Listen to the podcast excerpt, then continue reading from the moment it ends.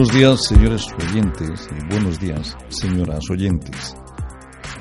De nuevo en Clear Radio, su televisión amiga, su emisora amiga, por supuesto, su emisora líder en audiencia.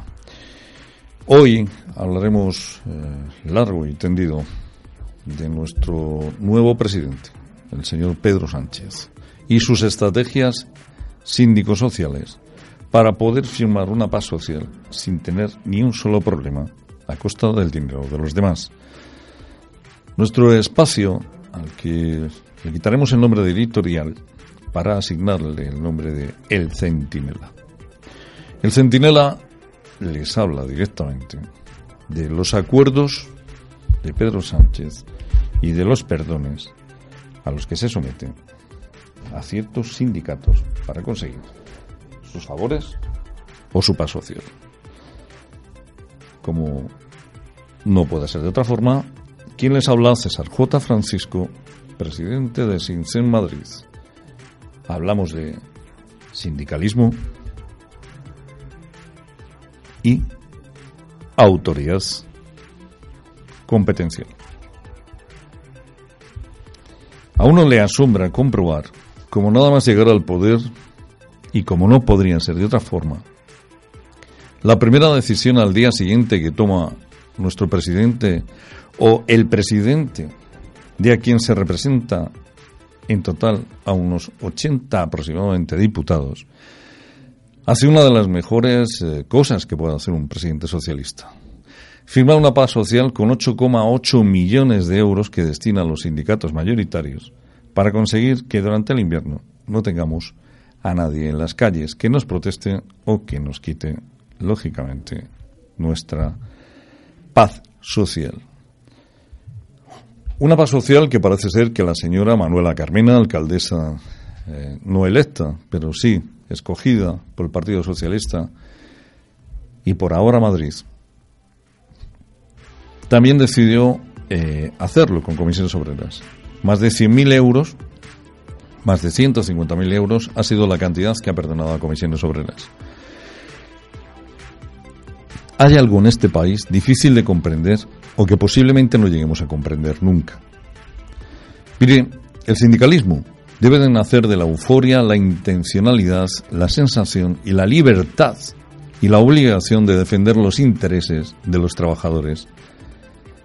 Tal vez no de forma desinteresada, tal vez a cambio de algún reconocimiento, pero jamás y bajo ningún concepto a cambio de estimulantes reconocimientos económicos que ponen en peligro la integridad o los servicios de la sociedad. Si aportamos 8,8 millones de euros a los sindicatos mayoritarios para conseguir una paz social, además de las cuotas sindicales y las subvenciones que reciben de las autonomías y de los entes locales, eh, estaremos convirtiendo, de hecho ya se han convertido, en un interés económico, más que en un interés por la defensa de los trabajadores. Llama poderosamente la atención cuando los sindicalistas se convierten en políticos, cuando pegan el salto del sindicalismo a la política. Pero aún llama más la atención cuando nada más romper una negociación, a los instantes de romper una negociación, que si es mala, no sé por qué se ha seguido negociando durante casi 14 meses, uno abandona y rompe esa negociación para dirigirse directamente al despacho de una política en Mayor 72, de una representante de una portavoz de un partido político en el consistorio madrileño. Llama tanto poderosamente la atención que a uno se le quitan las ganas de hablar de sindicalismo. A uno llega un momento en que esa palabra le repudia tanto como el caso Gürtel. De ahí el anacrónimo que tuvimos que crear en el Sindicato Colectivo Emergencias Madrid, denominándolo SINCEN Madrid, porque nos agobia la palabra directa del sindicato. Ha cambiado la vida de tal manera, de tal rapidez y de tal forma en España, que tras un gobierno que ha alcanzado su poder, insisto, e insistiré durante los dos años que le quedan de, candidato, de mandato a señor Pedro Sánchez, se ha conseguido a través de un golpe democrático. La sociedad reclama seriedad. La sociedad lo que reclama directamente es que quien esté al mando, quien dirija un partido un sindicato, muestre lealtad y perseverancia hacia sus trabajadores y hacia lo que debe de negociar. Al fin y al cabo los trabajadores son sus propios compañeros. Esto no va a cambiar. Subirán los impuestos para que se puedan aumentar las pensiones, pero ¿por qué no pensamos antes en nuestra pensión? ¿Por qué no nos acordamos con anterioridad? ¿Por qué los sindicatos no han negociado que nadie pueda cotizar menos para cobrar menos el día de mañana? ¿Por qué no se controlan la economía sumergida? ¿Por qué no se controla a quienes se dan de bajas de larga duración simplemente o bien para no asistir al punto de trabajo o porque tienen otro punto de trabajo? Diría puesto, pero es que es difícil considerar que muchas personas están en un sitio quietos. Va a continuar la vida y el sindicalismo va a seguir avanzando.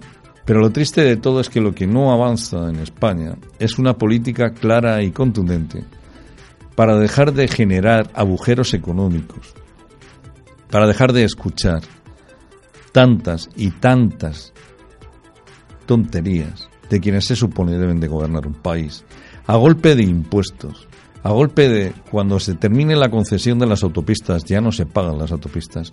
Mire usted, por supuesto que soy el primero en no querer pagar autopista. Pero si acogemos 600 inmigrantes, si todos los días en Patera nos llegan 100 inmigrantes, si damos seguridad social gratis, si subimos las pensiones, si no pagamos los peajes, ¿quién va a asfaltar esas carreteras? ¿Quién va a comprar quitanieves? ¿Quién va a hacer seguras esas calzadas? ¿Con qué dinero lo vamos a hacer? No somos un banco roto. Somos simplemente un desastre. Se abren elecciones para conseguir o para elegir a la candidata casi con toda seguridad que va a representar al Partido Popular. Desde nuestro punto de vista, enhorabuena, señor Feijó. Ha sido usted muy inteligente a la hora de no enfrentarse a quien estuvo al frente del CNI durante seis años. Esa inteligencia algún día llega a gobernar España, espero que nos demuestre que la paz social no se consigue con 8,8 millones o dejando o perdonando deudas de 150.000 euros. La paz social se consigue poniendo a cada uno en su sitio, no otorgando más liberaciones u horas sindicales de las que corresponden y negociando o impidiendo que se negocie de mala fe. El centinela les deja para empezar el coloquio, pero el centinela estará alerta para cualquier cuestión que afecte a todos y cada uno de los españoles y por supuesto desde la libertad y la comprensión, desde la honradez y la honestidad y con la claridad evidente de que nadie está en contra de la inmigración. Lo que sí que estamos en contra es del derroche y la deshumanización. No podemos ir recogiendo basura cuando acabamos de lanzar nuestra bolsa de basura de nuestra casa al contenedor de nuestro portal. Es absolutamente ilógico e irracional. Y cuando digo basura, me refiero a estas ideas anómalas que tiene cada uno. Valga la finalización del Centinela, avisándoles de que nuestra queridísima alcaldesa ha tenido la gran idea de crear una playa artificial en la plaza de Colón. Si nos sobraba el dinero, ahí tienen una muestra de lo que hacemos cuando nuestras mentes no gastan sino el dinero de los demás.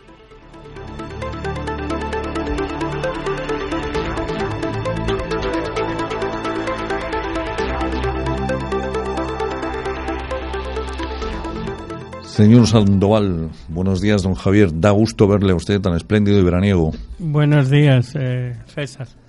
Pues sí, hoy ya, bueno, llevamos unos días ya con buen tiempo, pero el mal tiempo, que hay aquí en nuestro ayuntamiento. Nuestro ayuntamiento Y, y, está bueno, cada día playa. peor. Oye, una playa. Con sus olitas. Ya tenemos No playa en Madrid. Ya tenemos playa. Y la canción Parecía esa de los, creo que eran los Vaya, vaya. humanos, ¿no? Vaya, Sí, vaya, sí. Aquí, no hay, playa. Vaya, pues mire usted, sí tenemos playa. ¿eh? Tenemos playa, tenemos 8,8 millones de euros para los sindicatos mayoritarios, casi 156.000 euros, quiero recordar que ha perdonado la señora eh, Carmena, Comisiones Obreras. Y mire usted, subimos las pensiones, quitamos los peajes, pero Todo- también subimos los impuestos. Todo va bien. Esa era la España frase de bien. alguien, ¿no? Sí. España, España, va va bien. España, España va bien. Y que te calles, ¿por qué no te callas? Yo creo que son las frases históricas del siglo XX. ¿eh? No hay más que ver España, eh, la, la limpieza o la, la- la astucia que, que- que está desarrollando en cada uno de sus políticos. Esto es increíble. Eh, yo estoy asombrado. Me estoy pensando si cambiar de país. Yo me iría a Bora Bora, pero creo que ya todas las chabolas están ocupadas. Están ocupadas, ¿no? Pero allí no dan refugio y esas cosas. No, no, ahí el único No. refugio que hay creo que es el bar de los de los resta- o sea, perdón, los restaurantes De de los resort, hoteles, de los de los resort allí, resort y yo creo que no no no hay más refugios. Es increíble, Eh. el- como para pedir refugio en las Bermudas. ¿Sabes lo que pasa? Que mm, debe ser tan eh, fácil cuando uno llega al poder en la forma que haya llegado. Ahí ya no voy a entrar. Pero sentirse como que puede cambiar y mandar todo lo que quiera y hacer concesiones populares. Pero a golpe eh, de decreto. Sí, sí, increíble. O sea, ¿esto es democracia? A mí O sea, usted a golpe de decreto decide gobernar, gastando el dinero de los contribuyentes. Y ustedes se permiten el lujo y de hablar mantenerse a base de, de esas promesas que son populares más que eh, sentirse hombre de Estado porque mira mm, una de las cosas que que yo creo que Rajoy ha hecho bien es sentirse hombre de Estado Sí. en algún momento, fuera lo haya hecho mejor, lo haya hecho peor, luego todo el tema que le ha salpicado, pero por lo menos eh, tomaba decisiones, aunque eran antipopulares, pero como hombre de Estado y hombre de gobierno. Y no deja de ser una empresa, el gobierno, que hay que llevarla para que funcione, tenga sus ingresos, tenga sus gastos, pero que no sea deficitaria. Y tú has dicho lo de las autopistas, que efectivamente, pero tantísimas cosas más. ¿Qué leche hace falta una playa en Colón? Hombre, pues eh, yo ¿Qué creo que lechugas? yo creo que lo que le pasa, lo que le pasa a la Plaza de Colón es que Colón en su estatua, pues hombre, tener esa visión del mar cerquita, recordarla cuando descubrió América. Pero si estaban en contra de él, si decían Ah, que que, había ido a, a invadir. Pues por eso, mire usted, eh, posiblemente Entonces- sea por eso por lo que vamos a poner una playa con sus olitas, con su jacuzzi, con su chiringuito, pues para recuperar esa sensación de libertad, ¿no? Para que quien se pueda bañar pueda mirar a Colón y decir, mira el dictador este. Si cualquiera no lo van a quitar también ¿no? la estatua, van a quitar todo lo que sea historia. No Hombre. memoria histórica, sino historia. Acaba de dejarme usted anonadado. Efectivamente, una cosa es la historia y otra cosa es la memoria manipulada que cada uno hace. Y la memoria manipulada, efectivamente, ahí Eso razón. sí es realmente vergonzoso. Miren, eh, hacer una sumación del cuerpo del general Franco, eh, el dineral que va a costar eso, por solo intentar desviar la atención de nuevo, ya es un truco bastante viejo. Ya basta. Te voy, a Dejen, la guerra. te voy a contar una primicia Dígamelo. con relación a eso y que mucha gente o prácticamente eh, no lo sabe y desconoce la gente. Hace años ya, y además mis fuentes vienen del propio convento, ¿eh? Eh, hace años ya intentaron por temas de, bueno, pues movieron derechos, movieron jueces y al final autorizaron a, bueno, buscar, intentar llevarse algunos cadáveres, en concreto de gente del País Vasco. Bueno, aquello son galerías inmensas con cantidad de gente enterrada. Bueno, pues cuando una de las galerías eh, abrieron, o sea, la abrieron, aquello por la eh, cuestión de gases, de no me digas que se fue todo abajo. Y la frase de personas responsables de allí, del propio eh, convento, cuando vieron todo lo que había ocurrido, porque aquello fue un amasijo de, de huesos, de, de cadáveres, de todo, les dijeron, ahí tienen ustedes los restos, búsquenlos y eléjanlos. Porque es imposible, o sea, eso no hay que moverlo, eso no hay que tocarlo. Ya la gente tiene que estar, pero bueno, eh, por temas ya, digamos, eh, físicos. ¿eh? Y, y, eso la gente lo desconoce. Pero te puedo asegurar que es verdad porque me lo contaron a mí gente del propio convento hace años. Hay que recordar que. Yo, yo no sé, eh, ni voy a entrar porque pasaron, han pasado tantos años, que ya la gran mayoría de aquellos, eh, nuestros padres o abuelos que lo pasaron, unos ya no están y otros están a punto de dejarnos. Con lo cual, atormentar esto, volver a resurgir todo esto, con lo difícil que fue. Sí, que- pero que son los políticos, no son los familiares Exactamente, ni que los O sea, familiares, que- que, que- además, es- miren, es que esto es tan sencillo como que déjenlos en paz, déjenlos donde están. Eh, no vamos a revolver nada más. Eh, yo creo que ya está bien. Ustedes no vienen a cambiar la historia, ustedes vienen a lanzar botes de humo que cuestan mucho dinero y que además vuelven a tener enfrentamientos. Eh, parece ser que la lógica o, la, la forma de estigmatizar las situaciones por parte de la izquierda es el enfrentamiento personal. Si conseguimos que el pueblo se enfrente entre sí, conseguimos distraer la atención sobre las meteduras de pata que cometemos. Van a empezar por Cataluña, para empezar. Mm, el enfrentamiento que han abierto en Cataluña de forma innecesaria va a tener un coste eh, alto, pero que muy alto, tanto a las arcas españolas como para el propio Partido Socialista y los partidos independentistas. Van a conseguir lo que no se ha conseguido en siglos, que es unir a los españolistas en contra de los separatistas. Van a conseguir que nos enfademos, van a conseguir que nos enfademos de verdad, van a conseguir que nos molestemos de verdad y al final nos van a mm, constituir como un, eh, como, un caparazón de tortuga, nos van a hacer que, estemos unidos en contra de estas decisiones tan absurdas, tan estúpidas tan sin sensatez. De nuevo, los mozos de escuadra vuelven a crecerse, algunos sectores, y vuelven a engrandecerse, cometiendo actos absolutamente sin sentido. Atacan a aquellos que van contra el separatismo, a los españolistas que ellos llaman, y eh, permiten eh, otra vez fomentar esta apología, no del independentismo, sino del sinvergonzonerismo. ¿eh? Porque no olvidemos que lo único que pretenden es quedarse con el dinero de España, seguir masacrando España, no devolver una sola de las pesetas ni de los euros que se han llevado, la familia Puyol y todos los demás, que lo único que pretenden es asustarnos para que no termine en la cárcel como ha terminado Indangarín, y esto es de vergüenza, Sí. porque si ya está en la cárcel Indangarín, eh, ahora me gustaría decirle al señor Pedro Sánchez, ¿cuántos de los tuyos faltan por entrar?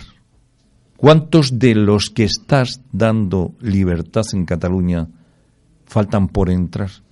¿Cuántos de los que tú estás haciendo apología con esos levantamientos de órdenes del 155 y similares deberían de estar ya en prisión? Y los Puyoles eh, prácticamente es el mismo tipo de delito, incluso en menor cuantía, que el cuñadísimo que está ahora en prisión. Y menor cuantía para el cuñadísimo. Eh, por porque desde digo, luego no, alcanzar la burrada de No, no, millones. me refiero para el cuñadísimo en ese sentido. Entonces, bueno, ¿dónde están todos esos ingresos y los que debe de haber? ¿Usted cree, señor Sandoval, esto es una pregunta, ¿usted cree que a excepción de los que venimos a Click Radio TV, todos los demás son vocacionales sin interés más que el que les motiva el poder lanzar a las ondas nuestras opiniones? Ni siquiera cambiar las opiniones. Pues no. ¿Usted cree que existe vocación? Pues estamos de acuerdo los Yo dos. creo que no y además eh, lo bueno que tenemos aquí en Click Radio TV es que decimos la verdad y lo que sentimos, que es muy importante, Desde el respeto, sin duda. desde Y- la buena fe, Porque si no respetásemos diríamos muchas barbaridades no lo dude. y incluso, bueno, no voy a no voy a decir más. Pero lo que sí está claro es que la gente debería de oírnos para enterarse de muchas cosas que en otros sitios no dicen. Pero Aquí no nos paga nadie por la publicidad y podemos decir lo que sentimos. En otras emisoras están debidos a la publicidad y entonces no pueden decir lo que nosotros sí decimos. Además que eh, la publicidad es limpia, la, publicidad de Click Radio es una publicidad limpia, es una publicidad eh, doméstica, es decir, sincera. Se, se, vende no un producto, sino que se intenta llegar eh, al, al, oyente a través de, de, esa imagen, ¿no? de la que nosotros conocemos. Sin embargo, hay publicidades que, lógicamente, como bien dice usted, conllevan un precio. De todas maneras, te comento, eh, no sé si habrás visto una, una mm, fotografía de los últimos refugiados que vienen muchos con móvil, están hablando. Eh, bueno, curioso, ¿no? Porque esos móviles alguien los tendrá que pagar o, o alguien los pagaba. Yo sé que se puede ser refugiados por muchas cosas, por eh, persecución eh, incluso del Estado, o sea, política, eh, religiosa, un montón de, ideas. Pero yo creo que antes de haber admitido a tanta gente deberíamos haber hecho un gran filtro porque creo que se nos puede colar alguien con problemas para España. Yo creo que se han colado muchos con problemas para España. Yo creo que además porque no eh, están detenidos, quiero decir, tienen libertad de movimiento. No, son, refugiados, con lo cual tienen una plena libertad de movimiento. además, lo más gracioso. Pueden desaparecer, me refiero. Sí, sí, pero que lo más gracioso de, todo esto, como bien dice usted, es. Pero mire usted, eh, yo no he visto eh, entre los emigrantes, y, y, me alegra que así sea, no he visto personas que tengan mutilaciones por condición de guerra. No he visto en ninguna de las imágenes a ninguna persona que muestre ninguna marca por tortura. A Dios gracias, no he visto a ninguno de los menores que vienen sin ninguna persona a su cargo. Les he visto con lesión ninguna. Entonces me asombra muchísimo el carácter de refugiado, me asombra que un barco dotado por Médicos Sin Fronteras eh, desde luego, mi decepción es absoluta, porque yo creía que Médicos Sin Fronteras, la obligación que tenía era la de estar en esos campos para ayudar a las personas que, lógicamente, sufren eh, de falta de médicos.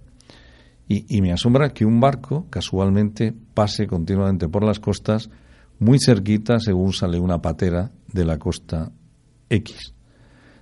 Ya no es el asombro, sino que es que además quien ha tenido que recoger a estas personas, a estos refugiados, que es la Iglesia Católica a través de Cáritas o la Cruz Roja, habían dejado de percibir eh, sus eh, aportes económicos por parte de ciertos sectores,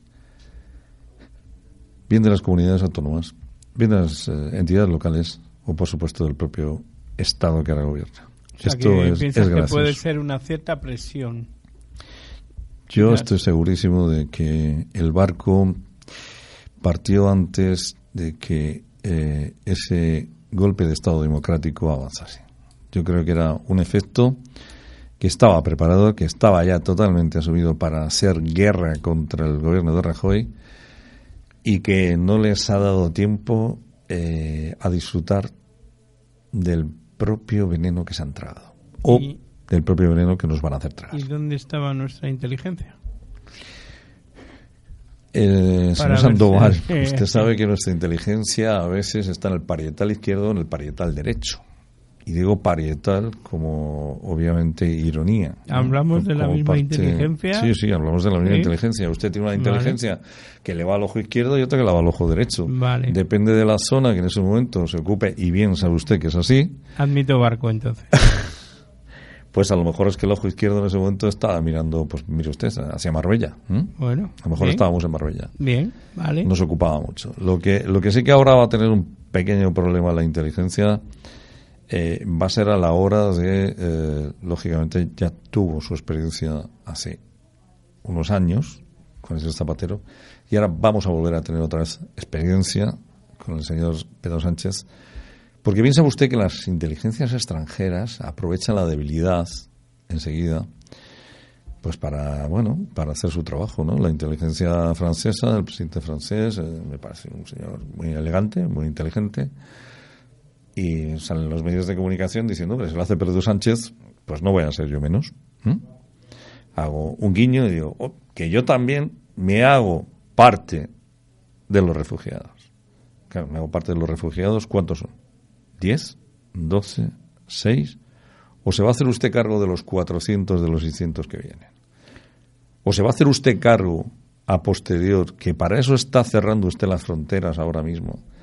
Usted, se están cerrando las fronteras, señor Sandoval.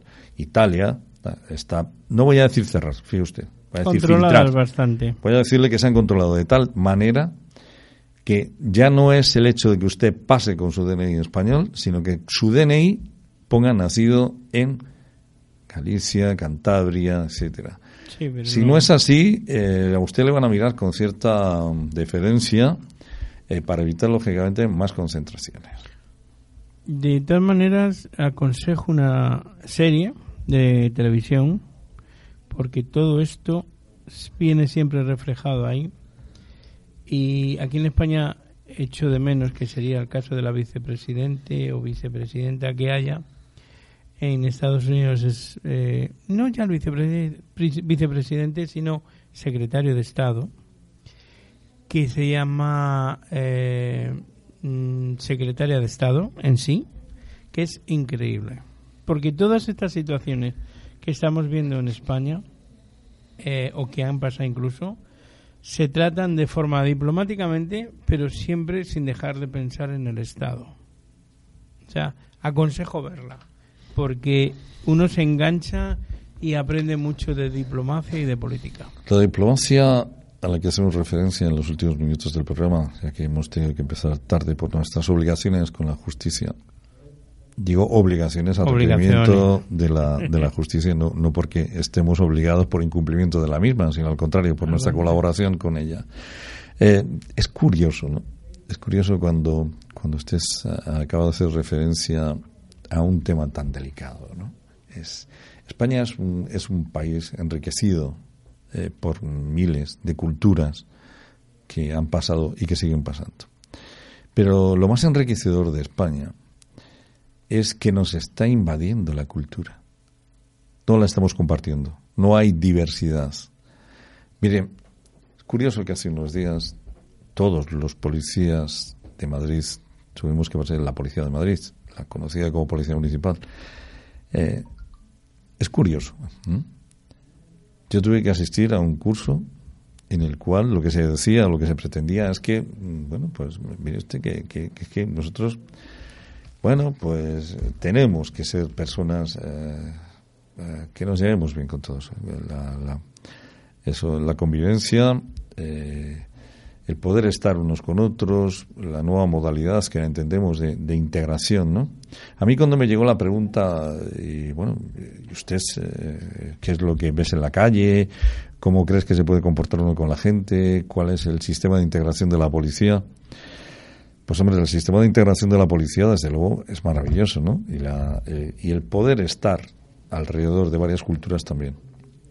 No se puede acusar a la policía en ningún caso de que seamos racistas o no seamos eh, personas capaces de convivir. Pero esta múltiple, esta multirracial España, esta, mm, este cambio tan radical que España está recibiendo, en el cual los menores, lo primero que aprenden, los que vienen de fuera, es a denunciar a sus madres para irse a un centro de acogida donde hacen lo que les da la gana, lo que hace lo que les apetece, ¿eh? viviendo del cuento hasta que se dan cuenta de que ya no pueden vivir más. Y eso, esto, es algo que hace un efecto llamada. Un efecto llamada a la denuncia de la madre para irme libremente, un efecto llamada para venir a un país donde hago lo que me da la gana, un efecto llamada que no ocurre en países como Irán. Está más cerca de estos países emigratorios. Irán está muy cerca. En ocasiones hasta China está muy cerca. Eh, es curioso, ¿no? Que no quieran ir a países tan, tan sumamente desarrollo, además, cuya cultura y religión en ocasiones es absolutamente idéntica. Indonesia, Filipinas, tiene mucho musulmán. Entonces, me asombra que quieran venir a un país tan sumamente lejano, con unas costumbres y una religión tan sumamente alejada de las suyas, cuando, oiga, no va a estar usted bien rodeado de sus propios amigos de religión. Y con tanta violencia ahora como tenemos fama de maltratadores, Sí, sí, y el hombre en España. El hombre, la policía, pero yo estoy seguro que en esos países la forma de tratar a los menores, de tratar a las mujeres, de tratar a, a los hombres, eh, yo no sé si en Irán se... Allí cortan por lo sano, o Ah, la pidan o cuelgan. No sé. Entonces, no sé. Pues yo pensaba que la violencia de género en, en- en Irán también estaba No existe. tan perseguida. Ah, No existe. No, pero no existe por el miedo. Ah, Porque, además, tú fíjate una cosa. Bueno, eh, hay, algo claro, eh, o yo lo veo así, que en España la palabra maltrato, abuso o incluso marginación, fíjate, es sinónimo de pensión, ayuda, subvención. sí, no lo dude. Entonces es una profesión más. No digo que no lo haya, ¿eh? y estoy en Y la contra, hay, ¿eh? y la hay, y Estoy mucha. Pero desgraciadamente cuando ocurre esa, cuando realmente pasa así, es cuando no llegamos, porque estamos en verdaderas, usted lo ha dicho, la masificación de la mentira conlleva a quienes sufren la realidad del maltrato no estén protegidos en todos los niveles y condiciones que realmente debe de ser. Triste acontecimiento el de que una mujer abuse de la necesidad imperiosa de quien es maltratada para mentir y conseguir por la vía rápida una separación o una orden de alejamiento.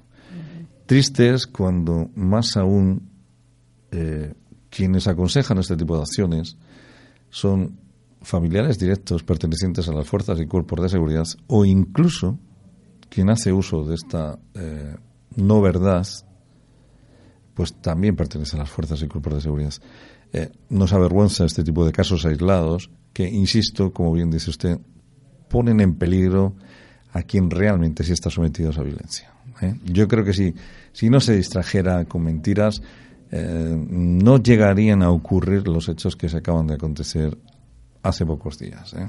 Con el respeto que los españoles eh, tenemos y que tenemos, de hecho, imagen de ello cuando viajamos a otros países, Efectivamente. incluso a trabajar.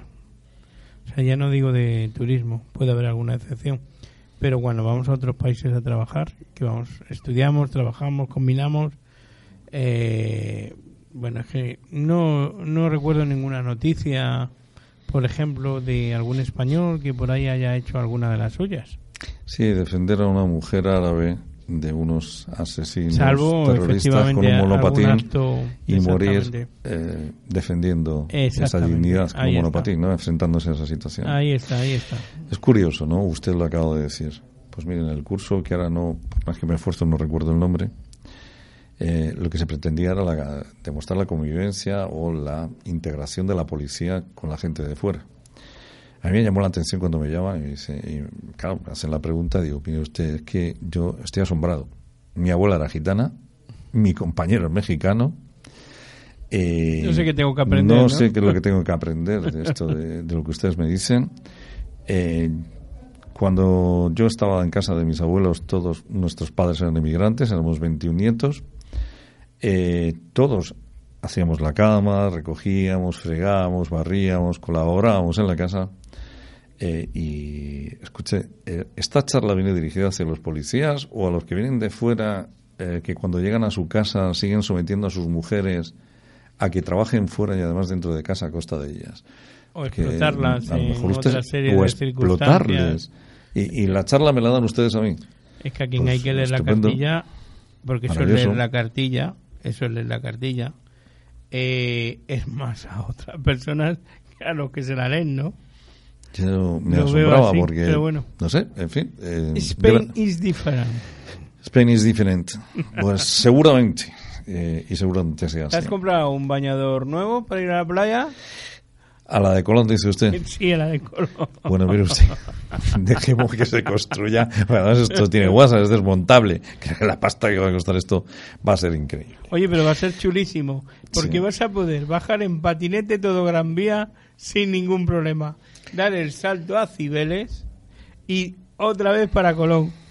Vamos, ni el búho hace ese recorrido. Señor Sandoval, precioso carril bicicleta en los bulevares y una sola bicicleta en un trayecto de 15 minutos.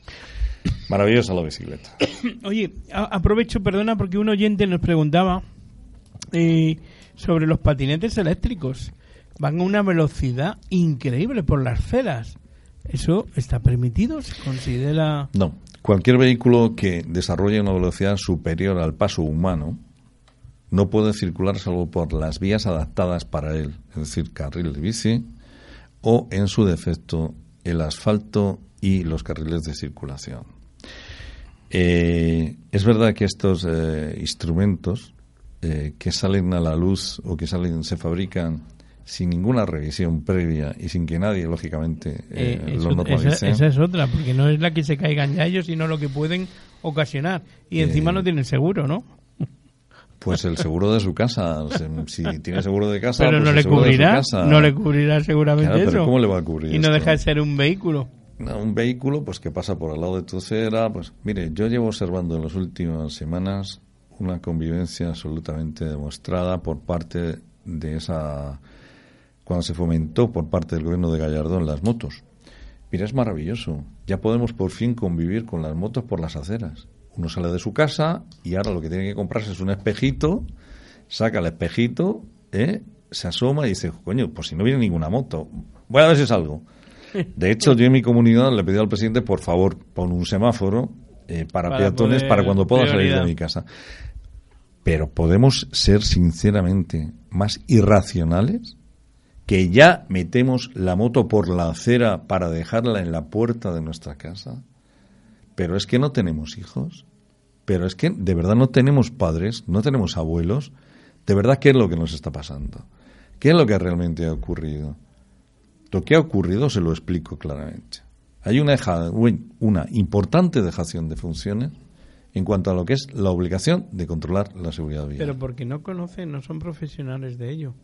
También, quiero decir, tú no puedes, hablando del ayuntamiento, poner a cargo de una concejalía pues alguien que no conoce. a un scratcher.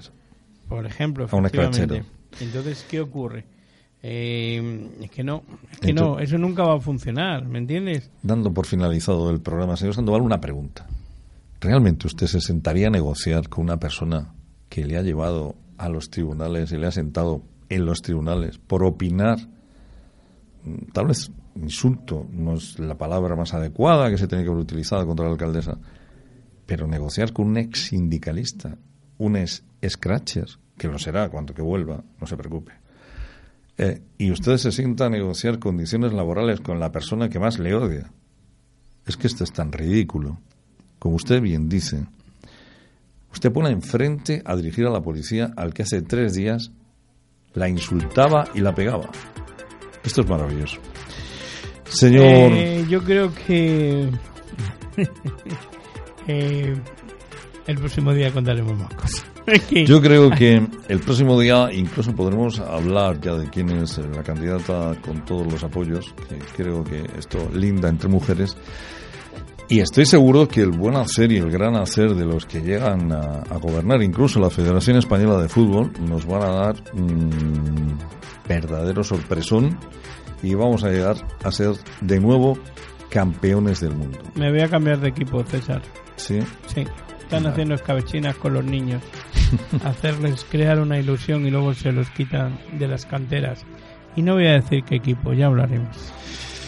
Pues eso sí que es triste, porque si lo único que nos quedaba para nuestros hijos, para nuestra generación y nuestros herederos, era la ilusión del deporte y los escrachamos, que Dios nos coja confesados. Confesados.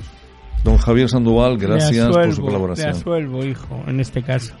Adiós, gracias, padre. Decía, decía, mi abuela siempre contaba una versión de un cura que decía que todos los niños se acerquen a mí, menos esos dos de atrás que sus padres son de X idea política.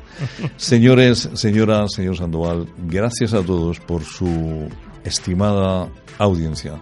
Gracias, buenas tardes y caluroso verano.